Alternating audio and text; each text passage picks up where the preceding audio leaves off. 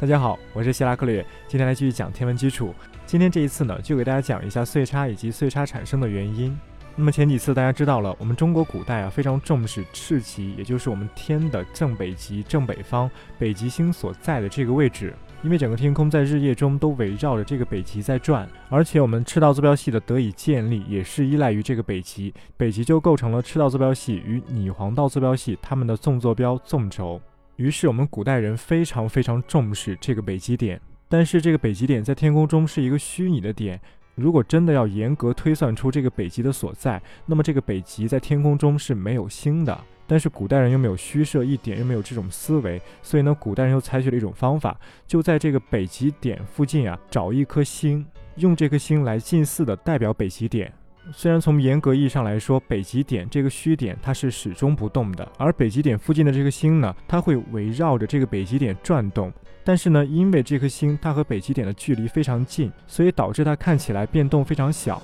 因此，我们古人就把这颗星近似于北极，把这个星叫做北极星，或者说极星。在很久很久之前啊，大概在尧舜禹这个时候呢，被选为北极星的是北斗七星的第一颗天枢星。也就是说，在那个时候，人们把北斗七星的第一颗星天枢星看作是近似于北极的一颗星，它就是北极星，它就是极星，因为它离北极非常非常接近。啊，几百年、上千年过去了，大家依旧延续着这个传统。但是呢，时间逐渐拉长，两三千年、三四千年过去了，大概在汉朝、东汉以及魏晋南北朝的时候，我们中国古代的这些卓越的天文学家呀，他们就发现，他们当时的北极离北斗七星已经非常非常遥远了。也就是说，他们发现整个天空随着时间一两千年、两三千年，整个天空是在慢慢的变化。在尧舜禹的时候，北斗七星的第一颗星天枢星，它离北天极非常非常的近。但是呢，随着时间变化，现在北天极离这个天枢星已经非常远了。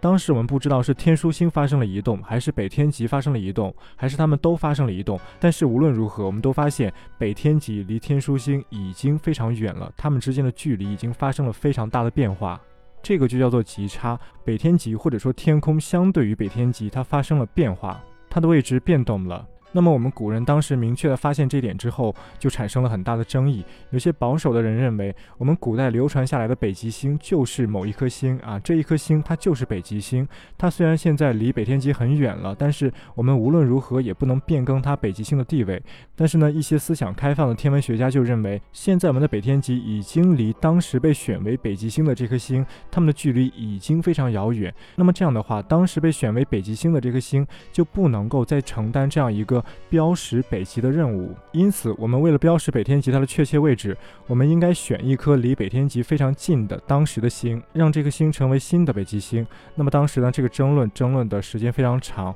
直到祖冲之啊，我们古代非常优秀的数学家、天文学家，直到他的时代，他才第一次把极差的观念真正的确定下来，成为历法当中的一条原则。好，上面说的就是极差，但是呢，这个极差的意义啊，远不止于此。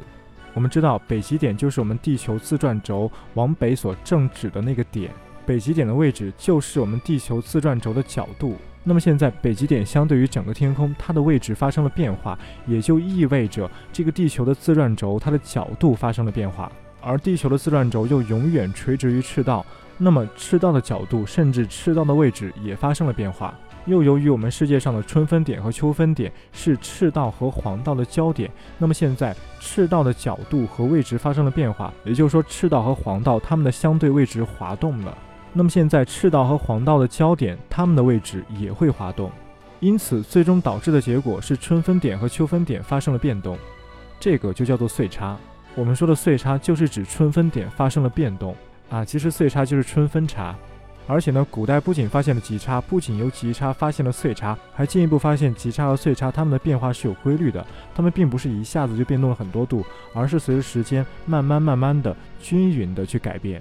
虽然我们一直说岁差岁差，但是实质上这个岁差就是赤道和黄道它们的焦点发生了变动，赤道和黄道它们的互相滑动导致它们的焦点变动。那么站在赤道的角度，假设赤道不变，那么我们会说黄道甚至整个天空它们在变。但是如果我们假设黄道不动啊，整个天空不动的话，那么我们就会说是赤道以及北极点在变。这就是我以前说的相对性，它不是对错的问题。好，那么为什么会存在极差和岁差呢？我们现在的天文学、天体力学，甚至牛顿那个时代就已经发现了它的原因。首先，我们知道地球它在自转，这个自转的地球呢，就像一个陀螺一样，因为陀螺也在自转嘛。地球围绕着赤道轴自转轴去自转，而陀螺呢，围绕着它中间的那根棍子啊去自转。假设这个陀螺在太空当中，在远离各种重力、各种引力的情况下。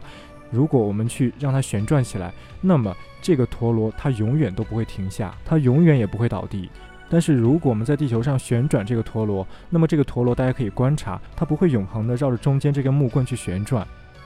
反而呢，它中间这根木棍的顶点会在自转的同时，同时做圆周运动。这根木棍会在空中画出一个圆，然后呢，这根圆会越画越大。这根木棍相比于地平面，它的角度会越来越小，直到最后它倒下。为什么会这样呢？因为它在自转的同时，会受到我们地心引力的影响。我们地心的引力会把这根陀螺往下拉，所以在复杂的重力条件下、引力条件下，这根陀螺就会像刚才那样，在自转的同时，同时自己的顶点在天空中画出一个圆周。这个叫做回转效应，当然呢，在物理学上，在力学上也叫做进动。我们大家不需要记住这些词儿，只需要知道这个过程就可以了。那么，这个陀螺就像我们地球一样，我们地球它也是在一个复杂的重力引力环境下自转，同时呢又发生回转效应的陀螺。我们整个地球在围绕着自转轴自转的同时，地球的自转轴也会在天空中画出一个圆，它做圆周运动。大家可以看下面这张图啊，我们地球的自转轴，它的角度、它的方向都在变化。地球的自转轴本身，它也在做圆周运动。